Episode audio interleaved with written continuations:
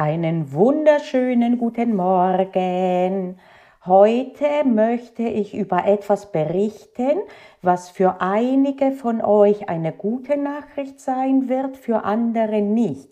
Nämlich das Phänomen, dass die Noten der Übungsklausuren oft abweichen von den Noten später im Staatsexamen. Ich bin Panayota Lakis ehemalige Universitätsprofessorin und passionierte Juristin. Neben mir sitzt Justus, das Juramaskottchen. Zusammen sind wir Jura-Examen stressfrei. Der Mitgliederbereich, in dem du echte zivilrechtliche Vorlesungen richtig vom Original findest. Und das Beste daran, du kannst sie wann, wo und so oft du willst anschauen, wenn du die App nutzt, sogar offline. Und das in beide Richtungen. Und in diesem Fall wäre das dann die gute Nachricht für diejenigen, die bisher nicht so gute Noten geschrieben haben in den Übungsklausuren. Woran liegt das? Das liegt hauptsächlich daran, dass unterschiedliche Personen korrigieren. Es kann natürlich auch daran liegen, dass du die Übungsklausuren doch nicht zu 100 Prozent unter realistischen Bedingungen geschrieben hast, aber das klammere ich mal außen vor, äh, weil dann hast du dir im Prinzip äh, in die eigene Tasche äh, gelogen. Und das möchte ich jetzt nicht zugrunde legen. Es ist menschlich, ja natürlich, wenn es richtig unangenehm wird oft, dann denken wir, na ja, ich gucke jetzt doch mal oder ich mache eine Pause und ich schreibe eben nicht die fünf Stunden am Stück.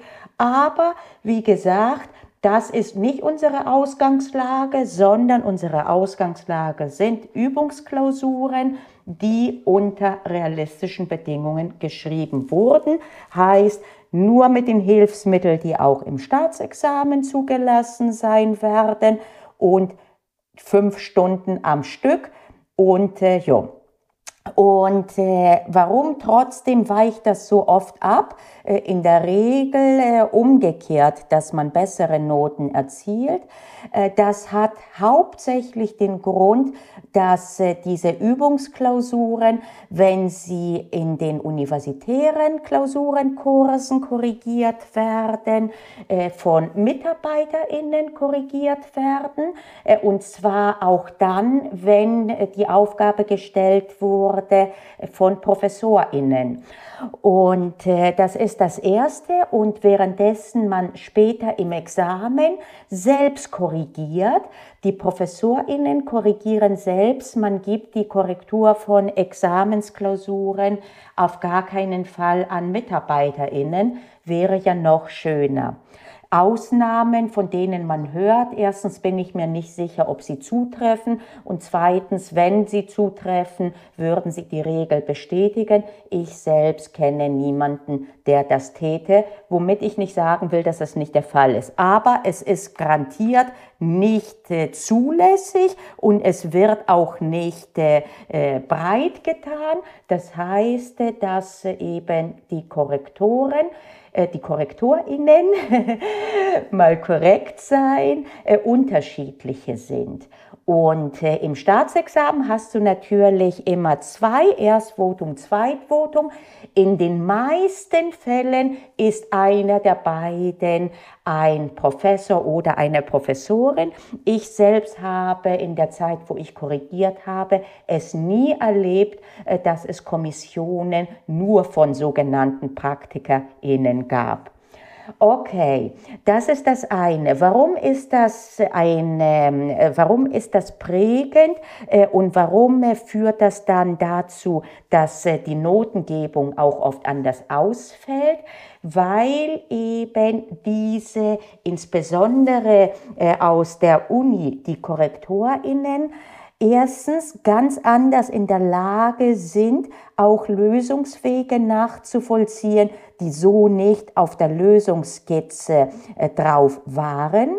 Äh, das heißt, die können durchaus auch einen zwar nicht in dem Sinne vorgesehenen, aber und äh, vielleicht auch ähm, eher unkonventionellen Lösungsweg äh, können Sie eher nachvollziehen äh, und das auch honorieren. Äh, da kommt auch die Erfahrung, die man selber hatte, die größer ist, in, darin auch neue Meinungen zu beurteilen. Da traut man sich auch eher zu sagen, hm, eigentlich nicht die Lösung sozusagen, die vorgesehen war, aber doch durchaus sehr interessant und damit zu honorieren.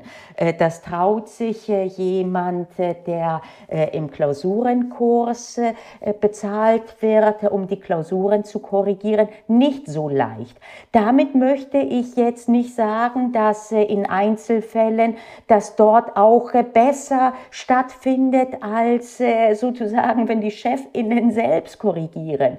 Also nicht falsch verstehen. In vielen Dingen denke ich mir, äh, dass wir selber gut täten, zurückzutreten und die Jüngeren nach vorne zu lassen.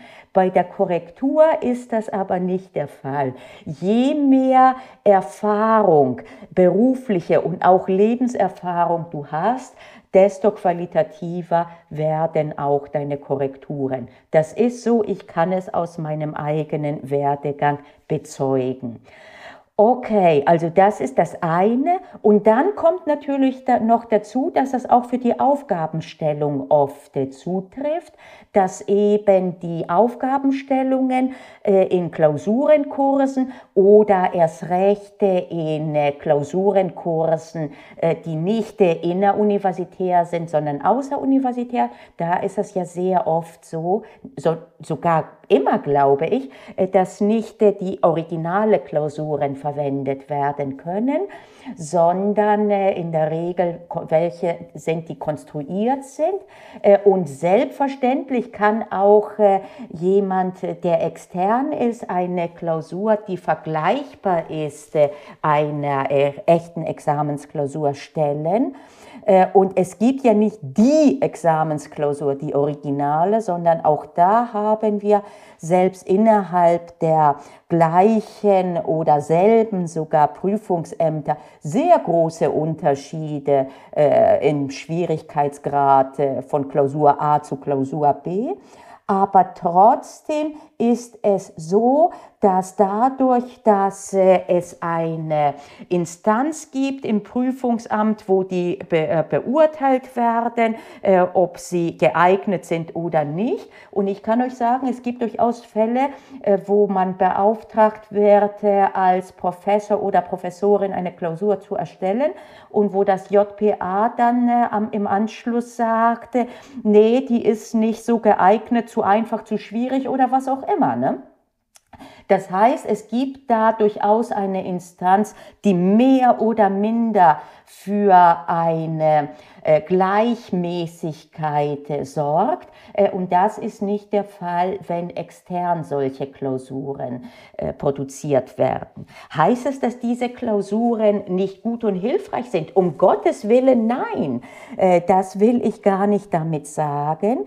Ich will dich nur davor befreien, dass du sagst, bisher habe ich die Noten X oder Y gekriegt. Das bedeutet, das wird auch später so sein.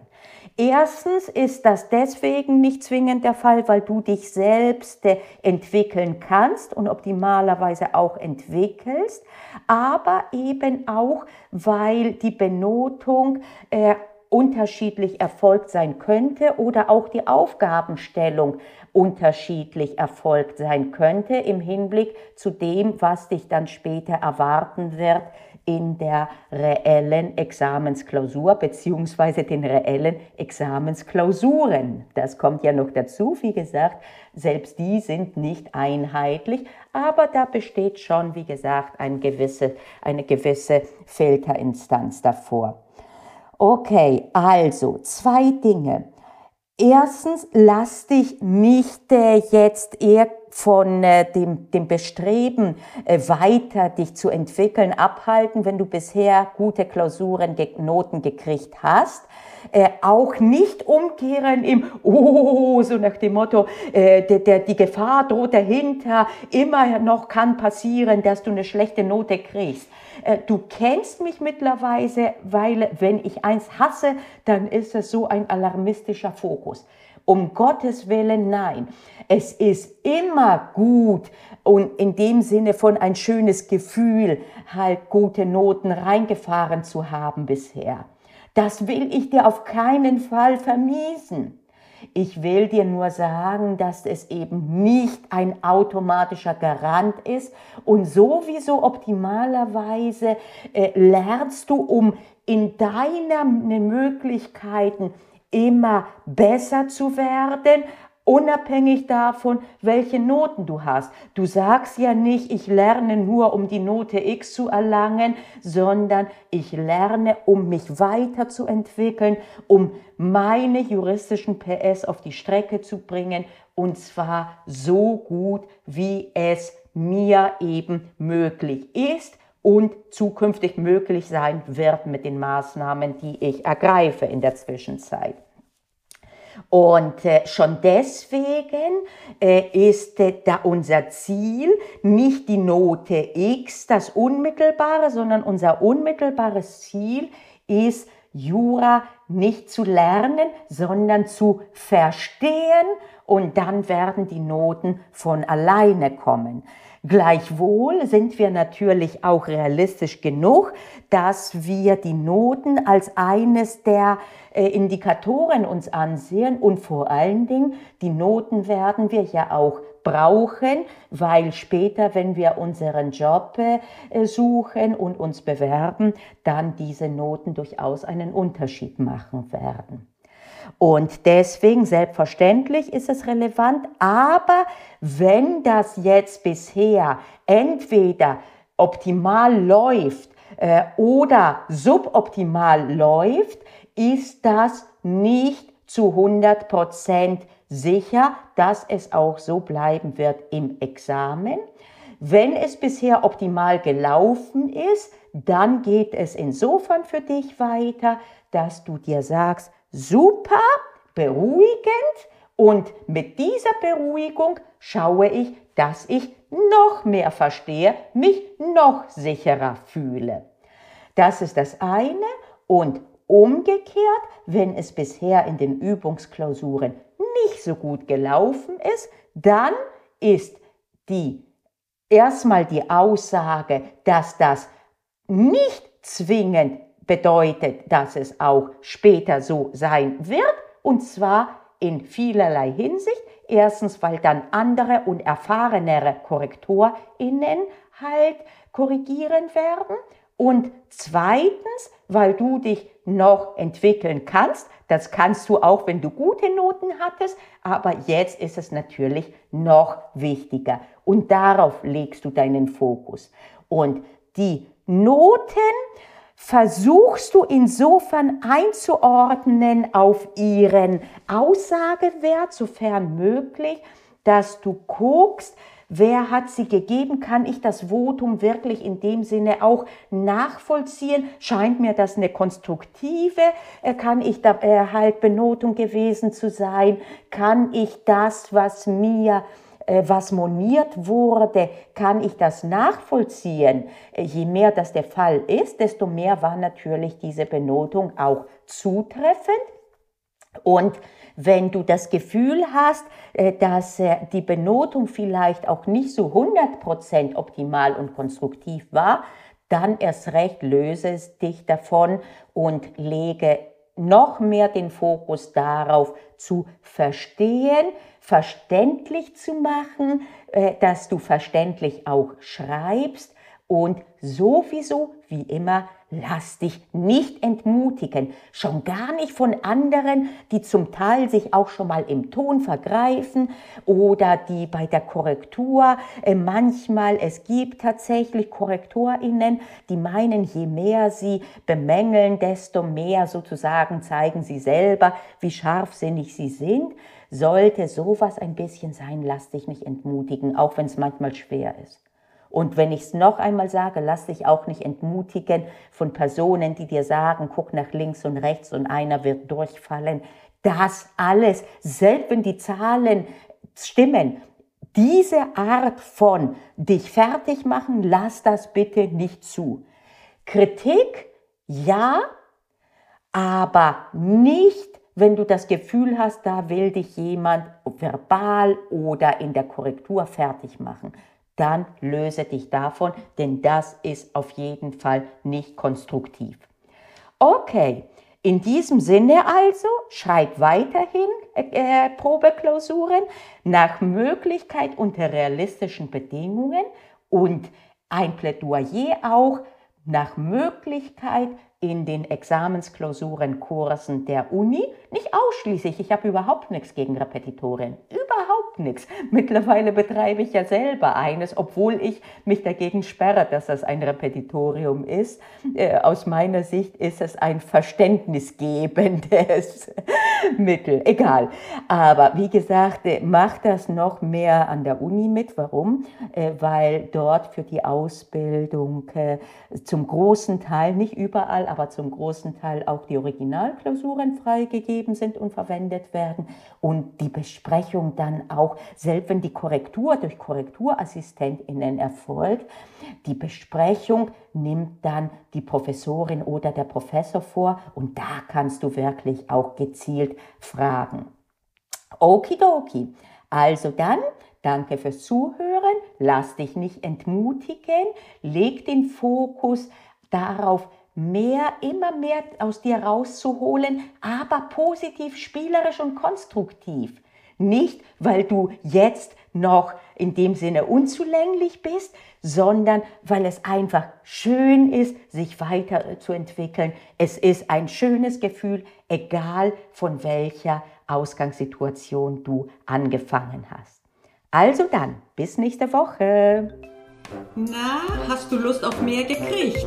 Dann guck dir doch mal den Mitgliederbereich näher an.